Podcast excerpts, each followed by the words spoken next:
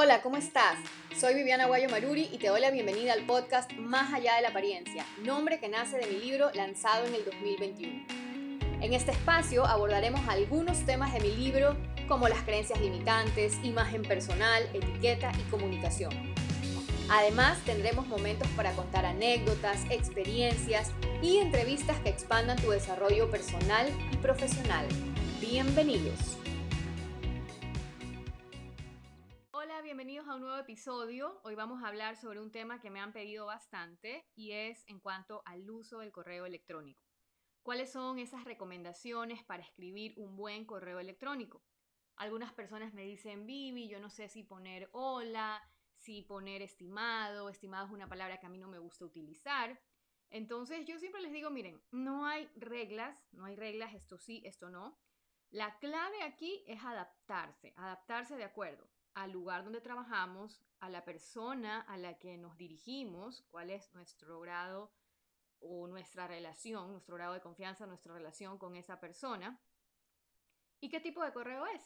Entonces son varios aspectos que hay que considerar y en este episodio les voy a dar algunas recomendaciones para que ustedes puedan adaptarlas de acuerdo a la realidad de cada uno y a los gustos de cada uno. La primera recomendación entonces es identificar qué tipo de correo estoy enviando. Es un correo informal porque en los correos informales puedo utilizar emojis. Pero si es un correo formal, no se recomienda el uso de emojis y las palabras tienen que ser muy cordiales. Si es un correo formal, aquí sí recomiendo utilizar la palabra estimado. Otra recomendación es evitar saludar con buenos días, buenas tardes, buenas noches, porque nosotros podemos escribir el correo en el día pero no sabemos a qué hora lo va a abrir la otra persona. Entonces, una recomendación para estos casos sería, estimado Juan, un gusto saludarlo o reciba un cordial saludo. Yo sé que muchas personas utilizamos estos saludos en los correos. No es que está mal, pero si ustedes quieren dejar esa excelente impresión de que la otra persona abre el correo, es mejor que la persona pueda leer este saludo y coincida en la hora en la que él está, o sea, independientemente si es de día, de tarde o de noche. Cuando es un correo más informal, ahí sí pueden poner hola, hola Juan, hola Pepe, porque el hola es de manera general y no importa si lo abren en la mañana, en la tarde o en la noche. Pero recordar que el hola es para un correo más informal. Otra recomendación, la longitud del correo, cuidar la longitud. Un correo electrónico debe ser claro, preciso, corto, conciso. No sé ustedes, pero al menos a mí me llegan muchísimos, muchísimos correos electrónicos todos los días de páginas a las que yo libre y voluntariamente me he suscrito, pero también de páginas en donde no sé cómo han conseguido mi correo y me llegan muchísimos correos al día. Y desde que uno ve, bueno, el asunto y, uno ve que es un texto larguísimo, a veces uno simplemente hace delete, delete, delete, delete, porque dices, qué pereza leer este correo. Al menos a mí me pasa, al menos a mí me pasa. Entonces yo sí recomiendo que sea un correo súper corto, súper claro, súper preciso. Tienen que tener claro el objetivo. ¿Cuál es el objetivo de ese correo? ¿Por qué lo están escribiendo? Y para mí eso es clave. Antes de redactar el correo, ¿qué es lo que yo pretendo lograr? Quiero obtener información, quiero felicitar, quiero pedir algo, quiero agradecer, quiero coordinar una cita. Cada quien va a tener un objetivo distinto, pero es importante tenerlo en la mente para ser concreto, breve, preciso y conciso. Esto no significa que simplemente vas a poner, hola, quiero agendar una cita contigo, porque al menos en los países latinos, un hola, ¿cómo estás? es bien recibido, ¿no? Y siempre dar, dar algo, que igual lo vamos a ver más adelante pero de manera general el correo claro y con el objetivo marcado, que la persona lo pueda identificar. Ahora, si en un correo van a hablar de varios temas, procuren que no sean demasiados temas. Es mejor que en un correo se hable de un tema específico, pero a veces un tema puede derivar dos o tres puntos adicionales. Si este es el caso de ustedes, yo recomiendo, por ejemplo, si van a hacer tres preguntas o tienen que no sé, pedir información sobre tres puntos distintos, esos puntos pónganlos con unas viñetas o con unos números. ¿Para qué? Para que la persona que reciba el correo lo responda y no se olvide de ninguno de los tres puntos, porque a veces los seres humanos, de manera general, tendemos a responder solamente lo último que vimos. Entonces, cuando ustedes pongan varios puntos en un correo, enumérenlos o pónganles una viñeta. Y si a ustedes les llega un correo con varios puntos, también ustedes respondan enumerándolos o con alguna viñeta. Otro aspecto importantísimo al redactar correos electrónicos es cuidar nuestra ortografía y nuestra redacción.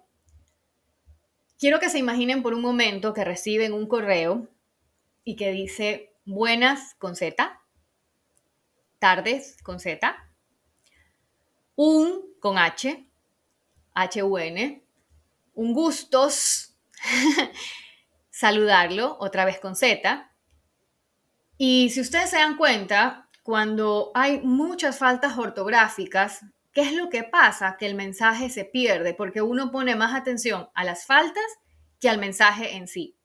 Y peor ahora que tenemos tantas facilidades de escribir bien un correo electrónico, tenemos autocorrectores que poder revisar tranquilamente la ortografía, la gramática, vale la pena, vale la pena revisar antes de enviar.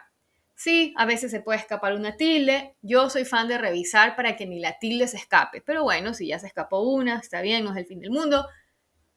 Sí es importante que esté, para mí, para mí sobre todo si es muy formal, que esté impecable. Y mientras menos faltas ortográficas haya, muchísimo mejor. Lo ideal, que no haya ninguna. Así que revisemos la ortografía, la redacción, que se entienda. A veces una coma cambia totalmente el significado. No es lo mismo que yo responda no estoy interesado, gracias, a no, coma, estoy interesado, gracias.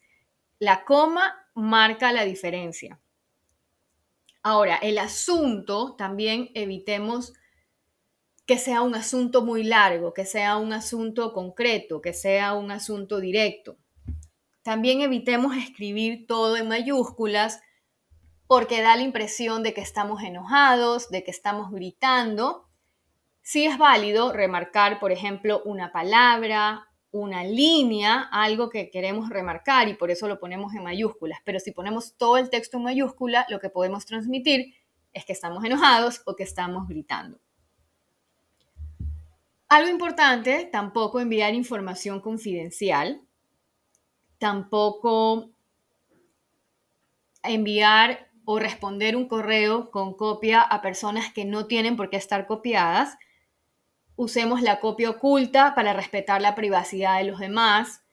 Si nosotros en un correo muy formal debemos dirigirnos a la persona por su título y desconocemos el título, podemos poner señor, señora o señorita. Ahora, cuando ustedes reciban un correo electrónico, sobre todo eh, cuando hablamos de un correo a nivel profesional, ¿qué dice la etiqueta? que lo ideal es responder este correo dentro de las 24, máximo 48 horas. ¿Por qué? Sobre todo los que son emprendedores o trabajan en una empresa, imagínense que reciban, que ustedes envíen un correo y que están solicitando información sobre algún curso o pidiendo una propuesta. Imagínense que me escriban a mí.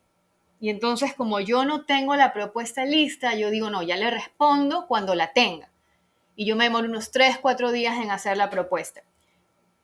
¿Qué es lo más probable que pase? Uno, que digan, ah, no me contestó o no le llegó el correo o ya le preguntan a otra persona o van a la competencia porque no han recibido una respuesta oportuna, una respuesta a tiempo. Si esto pasa, porque es verdad que a veces nosotros nos piden información que, no sé, puede ser que en la empresa no dependa directamente de ustedes y tengan que pedirle a otra persona, entonces esa información no va a estar enseguida y se van a demorar por lo menos unos tres días. ¿Qué es lo que uno tiene que hacer? En mi caso, por ejemplo, es estimada Julia o hola Julia, depende cómo me hayan escrito confirmo la recepción de tu correo electrónico. En los próximos tres días te haré llegar la información solicitada.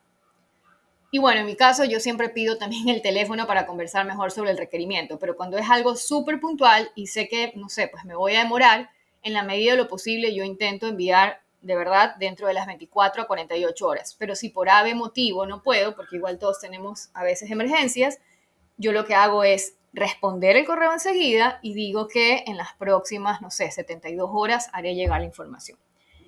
Esto habla bien de nosotros, la persona se siente atendida, no se siente ignorada y sabe que le están dando trámite a su requerimiento.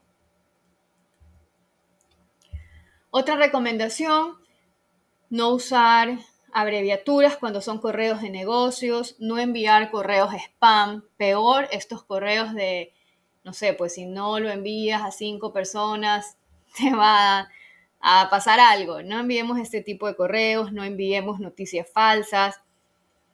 Si es un correo profesional, no lo enviemos para, no lo utilicemos para asuntos personales. No finjamos que no recibimos un correo y luego la persona nos dice, oye, pero no me has respondido. ¿Cuál correo? No finjamos. Si, si se nos pasó, se nos pasó, pedimos disculpas, pero no, no finjamos que no lo recibimos.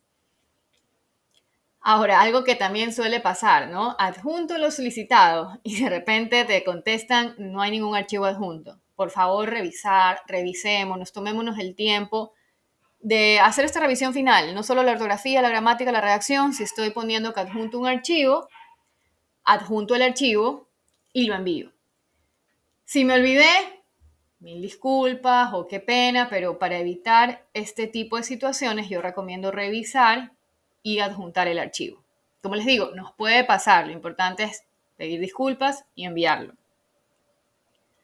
Ahora, tampoco respondamos en cadena a la respuesta de varias personas. Por ejemplo, me, a ver, voy a hacer un ejemplo, un jefe invita a todos los colaboradores a una cena. Entonces les escribe a todos el correo y empiezan a responder confirmo mi asistencia, confirmo mi asistencia, confirmo mi asistencia. Imagínense, son 50 colaboradores y cada uno va a recibir 50 correos diciendo confirmo mi asistencia. Esto ustedes pueden hacerlo respondiendo de manera directa a la persona que les envió el correo, en este caso al jefe, ¿no? Muchas gracias, confirmo mi asistencia, pero no respondamos en cadena porque se vuelve súper molestoso. Ahora, algo importante, súper importante, porque a veces el correo electrónico es nuestra carta de presentación cuando no conocemos a las personas. Y sabemos que, sabemos que, que la persona se va a hacer una idea de nosotros y de qué tan profesionales o no somos de acuerdo a cómo escribimos. Muchas veces hacemos negociaciones con personas hasta que están en otro país o en la misma ciudad pero nuestra relación es netamente y estrictamente a través de un correo electrónico y no nos conocemos. Entonces, es súper importante aquí cuidar el, el tono con el que yo escribo. Es decir, uno, uno dice que como, como hablas, escribes. Entonces, es súper importante cuidar este tono. Sabemos que cuando la persona lee, lo va a leer con su propio tono, lo va a interpretar con su propio tono. Entonces, mm, hay que leerlo y releerlo para asegurarnos de que ese mensaje no vaya a tener una mala interpretación. Probablemente a muchos de ustedes les ha pasado que en una conversación de WhatsApp, de repente una persona salió resentida o ustedes se resintieron porque lo leyeron con otro tono. A veces alguien pone ok y la otra persona lo lee ok. Entonces es súper importante esta parte. Y aquí yo les quiero leer, les quiero leer un correo con una empresa con la que yo estaba haciendo negociación y bueno, me pidieron bajar un poquito el presupuesto y les voy a decir lo primero que respondí y luego al revisarlo, cómo lo interpreté y dije, no, lo voy a repetir. Entonces, el mensaje que yo recibí, estimada Viviana, buenos días. Como te había comentado, parte del proceso consiste en evaluar al menos tres proveedores para este taller y en esta ocasión quisiéramos trabajar contigo. Sin embargo, me estoy saliendo del presupuesto que tenía planificado. Quiero ver la flexibilidad de poder cerrar la charla en tanto. La charla estaría planificada para el sábado tal de 9 a 10 y media. Cuéntame qué te parece. Entonces, mi primera opción fue, estimada Pepita, vamos a poner Pepita, un gusto saludarte, te agradezco la confianza, como la conferencia será de 9 a 10 y media, por esta ocasión puedo adaptarme al presupuesto que me indicas. Será un placer poder trabajar con ustedes. Cuéntame por favor el siguiente paso a seguir me imagino que la factura la emito en noviembre. Pero cuando releí el correo, antes de enviarlo, dije, vamos a ver si esta persona no lo lee así, porque otra manera de leerlo es, estimada Elizabeth, un gusto saludarte, te agradezco la confianza. Como la conferencia será de 9 a 10 y media, por esta ocasión puedo adaptarme al presupuesto que me indicas. Será un placer poder trabajar con ustedes. Cuéntame por favor el siguiente paso a seguir. Me imagino que la factura la emito en noviembre. Es decir, uno no sabe cómo la otra persona lo va a recibir. Por supuesto que yo lo redacté con la intención de la primera vez que se los leí. Así que decidí redactarlo otra vez y puse, estimada Pepita, un gusto saludarte. Gracias por confiar en mis servicios. Considerando el horario de la charla y mi deseo de iniciar una relación comercial juntos, en esta ocasión puedo ajustarme al presupuesto que mencionas. Será un placer trabajar con ustedes. Cuéntame, ¿cuál sería el siguiente paso? Acerca de la factura, me indica si puedo emitirla ahora o en noviembre y los datos para la misma. Quedo a la espera de tu respuesta. Atentamente. Entonces, si se dan cuenta, usé otras palabras que transmiten mucha más cortesía, eh, mi deseo de iniciar una relación comercial juntos. Eh, por eso es importante leer, leer, leer y releer antes de enviar. Hay algunas amigas, bueno, no algunas, pero tengo dos, por ahí tal vez una está escuchando. Ella es súper directa y yo no digo que no seamos directos. Entonces siempre dice, por favor, revísame el correo, por favor, revísame el correo, porque pasa, pasa que a veces malinterpretan lo que nosotros quisimos escribir porque tal vez faltó un poquito más de cordialidad detrás de estas palabras. Entonces es súper importante revisar también el tono, porque a veces ya, ya, ya, lo, ya lo vimos, que las personas lo pueden interpretar de otra manera. Y la última recomendación que les quiero dar en cuanto a los correos electrónicos, cuando ustedes quieran pedir algo o solicitar algo en un trabajo, los que están en una empresa, yo les recomiendo que hay una regla que me encanta, que lo aprendí yo también en, algún curso, que es la de dar y pedir. Es en el correo, tú das algo y luego pides. Y ese dar, por si acaso, es algo cortito, es algo conciso, pero ya se lee de una manera diferente. Por ejemplo, yo digo, déjenme pensar, Estimado Juan, estimado Juan, un gusto saludarte. Espero que estés teniendo un muy, espero que estés teniendo un muy buen día. Quería, por favor, solicitarte el nuevo procedimiento para los profesores para poder pasar las notas de los estudiantes. Quedo a la espera de tu confirmación. Muchas gracias. Es decir, ¿qué le di yo? El deseo de que esté teniendo un buen día. No tiene que ser algo muy grande o muy elaborado, pero es simplemente dar y no, por ejemplo, cuando en un mensaje ponemos, hola, ¿cómo estás? Por favor, quisiera que me ayudes con información. Por lo menos estoy preguntando cómo estás. Simplemente escribir, hola, quiero información de tal curso. No está mal, pero como les digo, lo cortés no quita lo valiente y cuando nosotros conectamos con las personas, cuando mostramos un interés mucho más allá de nuestro propio interés, es cuando de verdad se consolidan estas relaciones. Y como les decía, cuando tenemos relaciones solo por correo electrónico, esta es una manera muy bonita de conectar y de volvernos humanos. Por ejemplo, si sabemos que una compañera en la oficina ha estado enferma, entonces, hola Fabiola o estimada Fabiola, espero que te encuentres mejor de salud. Y ahí sí le pido, por favor, cuéntame si ya tienes listo el informe que te pedimos la semana pasada, la, la, la, la, la, la, la, la, la, ¿ya? Todo depende del tema, todo depende de la persona a la que se estén dirigiendo. Como les digo, no todo en la etiqueta ni en la etiqueta es blanco o negro. Uno conoce las normas justamente para saber cuándo se rompen, cuándo se aplican y cada caso es diferente. También depende de la cultura, también depende, bueno, de la, sí, de la cultura, sobre todo del país y de la cultura también de la empresa. Pero estos son recomendaciones de manera general que espero que las hayan anotado, que las hayan aprendido, que les resulten súper útiles. Y ya saben que si quieren aprender mucho más sobre este tema, tenemos nuestra certificación internacional en etiqueta y protocolo Impacta con tu presencia. Pueden pedirnos información, pueden registrarse en el link que está ahí, se los voy a dejar copiado también en, en la descripción. y nos vemos en el próximo episodio. Un besito, bye.